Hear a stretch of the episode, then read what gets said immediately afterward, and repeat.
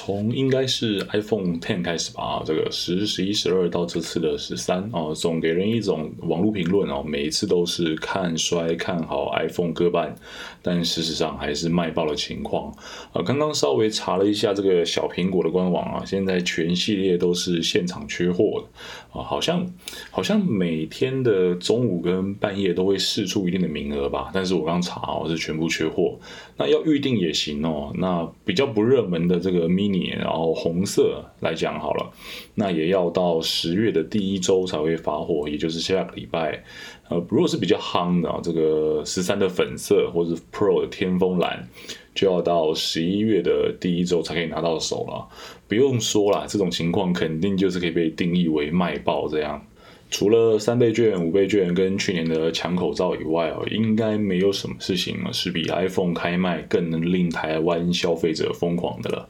嗨，我杜德浩，这里是好久没有饲养钱钱的 呃频道，懂一点商，欢迎收听今天的节目。呃，先打个预防针啊，我是苹果的，应该算中度使用者吧，啊，但还不到病入膏肓那种程度，就是啊，电子用品没有 Apple logo 就不用这样，没有没有没有，哈，就是一个中度使用者。呃，另外是我很讨厌那种非黑即白哦，这种优点缺点式的评论。希望这次的节目我可以尽量保持中立的发。发表见解与分析，那至于优劣啊，至于优点缺点，那都是使用者自己的思考啦。我觉得，呃，环肥燕瘦各有所好。听，如果说听众可以从懂一点商的这个节目中得出自己的结论啊，那真的是太好了啊！再说再说了哈，我怎么能替广大消费者决定你应该怎么样花钱，对吧？呃，首先呢，这个是嗯产品定义上的问题哦，跟大家一起来考个股。对于 Apple 这家公司啊，四十三十二十岁哦，不同的年龄层的消费者应该会有不一样的认识。我们就来顺一顺哦，这里面的逻辑跟概念啊。这个苹果电脑，苹果电脑啊，Apple 一开始是以个人电脑起家的企业。而电脑时代最令人印象深刻的，哦应该是一九九八年那一款啊，有着果冻般质感以及颜色的 iMac G3。那以我自己而言呢，我那时候不过才五岁来着，怎么可能认识什么 Apple 公司，对吧？但呃，我我仍旧是印象深刻，哦，记得那个 G3 的外形以及颜色，可以说我是先。系的产品，后来才知道，哇，原来它也是 Apple 推出了一个啊电脑一个商品这样。那时间稍稍快转哦，二零零一年个人音乐播放器这个 iPad 问世，随后也跟上了 iPad Mini、iPad Nano 啊 Shuffle 啊等一众这个音乐播放器啊，或者通俗点讲啊，就是就是 MP3 啦。对，呃，再往下一个世代啊，有传言说是这个日本软体银行的孙正义找上了贾伯斯啊。建议贾伯斯把有着触控荧幕的 iPad 加上行动电话的功能哦，这一碰不得了啊！天雷勾动地火，月亮搭配地球啊，左手碰到右手，足以载入人类发展史册的 iPhone 啊，就这么诞生，一路火红到现在啊！我们可以看到，苹果在二零一五年啊以前的导向策略是非常清晰的。电脑的部分成功了，我就往下一个领域找；音乐征服了，我就往下一个领域找。而行动电话应该可以算是苹果现在的主战场啊，核心概念在科技业、电子业的这个本质上，他们是一脉相承的，但又在硬体产品上每每可以迸发出创新的火花，改变消费者的视野啊。这个苹果王贾伯斯啊，有说过这么一句话，就是。嗯，有点自视甚高了，但是却无法反驳。就是消费者，并不知道自己需要什么啊，直到我们拿出自己的产品，他们就发现，哎，这就是我要的东西啊。有的人自信，有的人自大啊，但贾博士应该是两者都是。这是一种源于完全的自信而产生的自大啊，你也也很难反驳啊，它就是个人魅力吧。因为每一样啊，贾博士所推出的产品啊，不敢说完全命中消费者的痛点，打出全雷打。但解决其中八成的需求，算个二雷安打应该是没什么问题的。呃，回到产品定义的话题哦，这个 iPhone 的黄金时代应该可以说是 iPhone 六了吧？呃，清晰的通话功能，稳定的运作系统，然后信赖感十足的 Touch ID，虽然不到单眼的画质哦，但足以记录生活点滴的这个相机。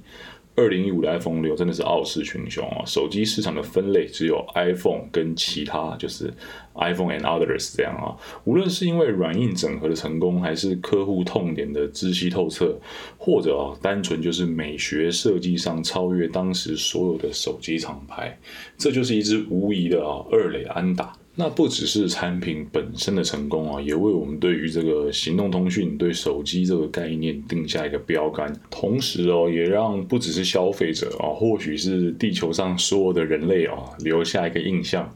苹果是一家变魔术的公司哦，专门变出一些没人见识过的产品。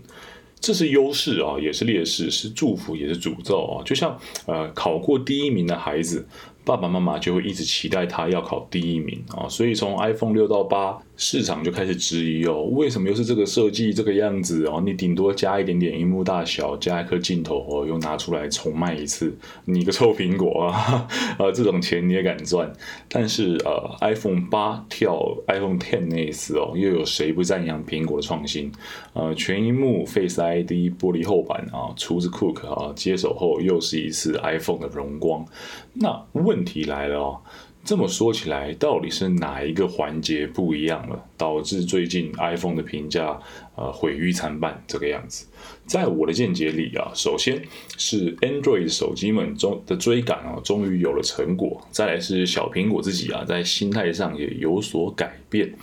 呃，随着 Apple 啊对于智能手机这个概念的开发，相关的零组件市场啊慢慢被做了起来。不管是荧幕啊、镜头、电池、充电器等等，除了晶片本身以外哦，确实苹果将资本引入了行动电话这个产业。头部效应告诉我们哦，行业里的 Top 虽然会吃走大部分的利润没有错，但还是会有一些边角料掉出来，就像一个派一样，总会有这种剩下的边边这些东西，可能是讨厌苹果的。封闭政策啊，可能是消费水平没有达到苹果产品线的这个使用者，这些剩余的消费者与资金呢，便成为其他厂商发展的可能性。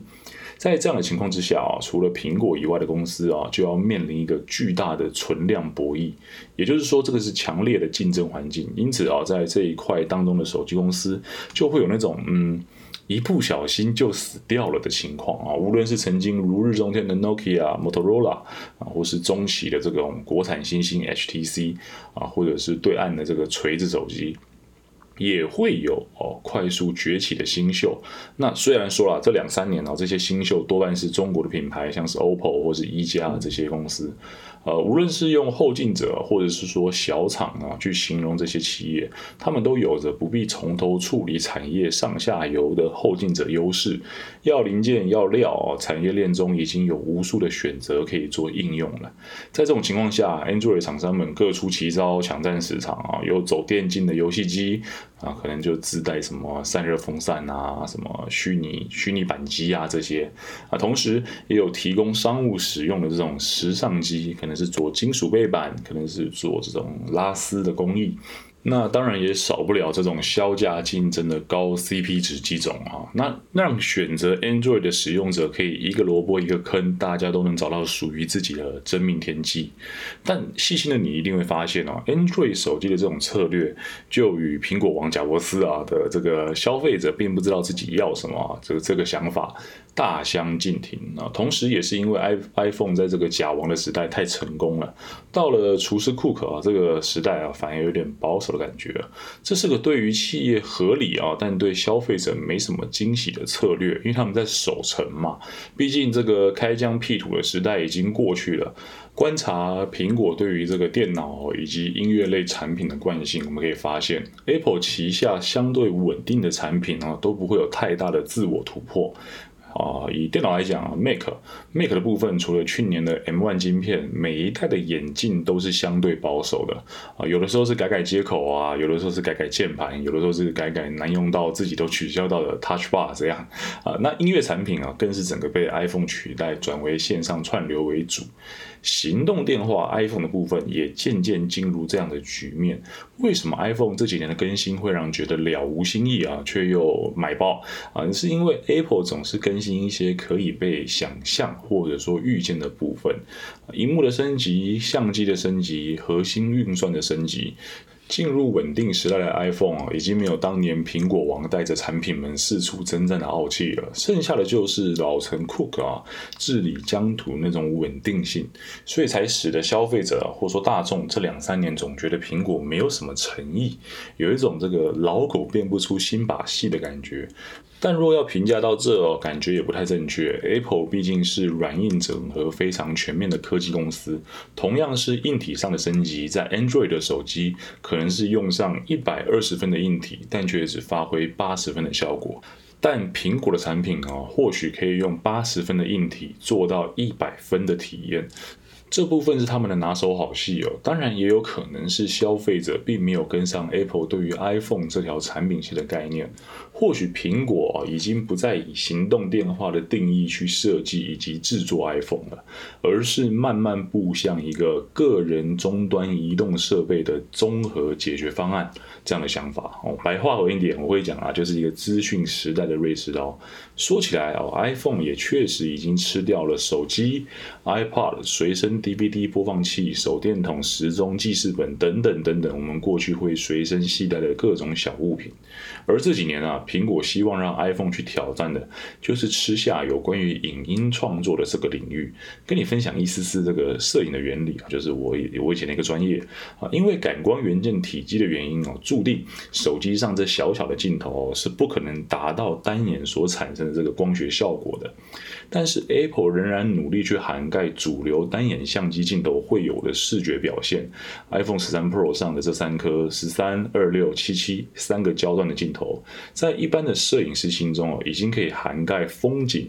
日常、人像哦这样常见的题材了。这次更把微距摄影的部分也给纳入。那你说更长的这种一百五、三百的焦段，其实不常用。对于一般的消费者而言呢，他也可能拍不出好的作品。有的人可能觉得，哎，这不就是可以望得很远、放得很大吗？如果想法只有到这，就代表你完全不需要这个焦段的镜头。因为可以放到只是它的第一层表面效果，但是长焦能够提供的空间感受是不一样的哦。反正啦，如果你听不懂这一段，就代表你根本用不到这么远的镜头。那呃，受限于光学的物理法则，镜头的追求大概就是到此为止了。但 Apple 没有放弃啊，去年的十二 Pro Max 就挑战了把三轴稳定器这样的大家伙塞进了小小的机身当中。那今年的十三全系列哦，则是努力的。把追焦对焦的工作以 AI 运算的方式也给放进了手机。这一方面呢，受益于科技的进步；另一方面，受益于媒体文化的变革啊。我的见解，这两三年呢，苹果把 iPhone 都堵在媒体影音的进化上了。这也是为什么这几年总是啊毁誉参半，因为能够带给一般大众的破坏式的这个革新呐，已经大致的发展完成了。尤其是这个呃跟手机结合的那个时刻，iPhone 就到这了。啊，所以这一类消费者会有点牢骚抱怨是正常的，但是对于苹果一样啊，热衷影音领域啊极其专业的这种消费者而言，如果不是追求登上电影院那种大荧幕，只是应用在日常生活中，或者说 YouTube 这样的串流平台，那十、十一、十二、十三这四代的 iPhone 发展的轨迹是非常清晰的。啊，肯定也让不少玩摄影的消费者惊声出叹这样子。啊，苹果你好样的，这样也行。啊。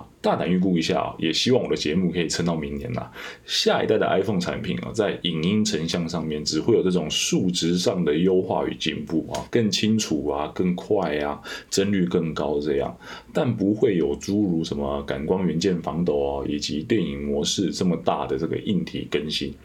而是追求使用体验上的进步啊，或许是使用 Type C 的接口，或许是加强感应充电的效率，也可能是追求一个裸眼 3D 显示什么的。但对于影像的部分，阶段性目标应该是完全达成了啊。为什么敢这么说？我念大学的时候，除了玩摄影呢，谁知道什么广角啊、望远啊、标准镜头是什么东西？多玛说：“哎，你能不能帮我拍宽一点，让所有人都可以照得进来？或者是说，哎，你能不能帮我拍漂亮一点？我要放在这个 FB 的大头照上。”但现在偶尔吃个饭呢，都可以听到隔壁桌的妹子在说什么要用超广角啊才可以把腿拍长，要用望远镜头才可以把上半身拍得漂亮啊，让这个呃全部都爆乳沟这个样子啊。这个广角与望远的概念进入人群，就算不能全部归功于苹果啊，但他们一定也是功不可没。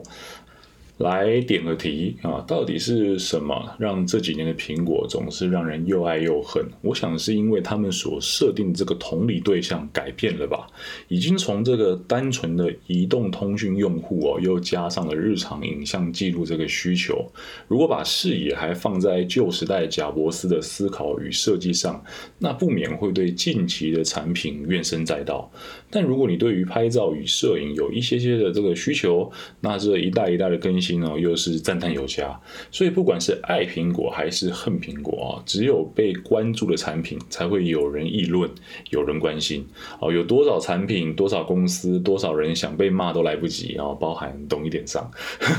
而苹果这一次啊，又跟过去一样，走在了消费者的前面，就如同当时的 Mac 或者 iPad。或许没有像贾伯斯这样这么执行的彻底哦，我就是拿出你会想要的东西，但确实消费者们还是不断的发现，哎。Apple 还是不断的能够知道我想要什么啊。至于行动电话，除非是变成什么脑内嵌入式的啦，或者是心电感应之类的沟通模式，不然 Apple 的下一个战场啊，应该就是机器人或是电动车了。渐渐的，iPhone 也会变成如同 Mac 一般哦，是一个相对稳定的产品线，应该就不会什么有大跨步的跃进的发生了。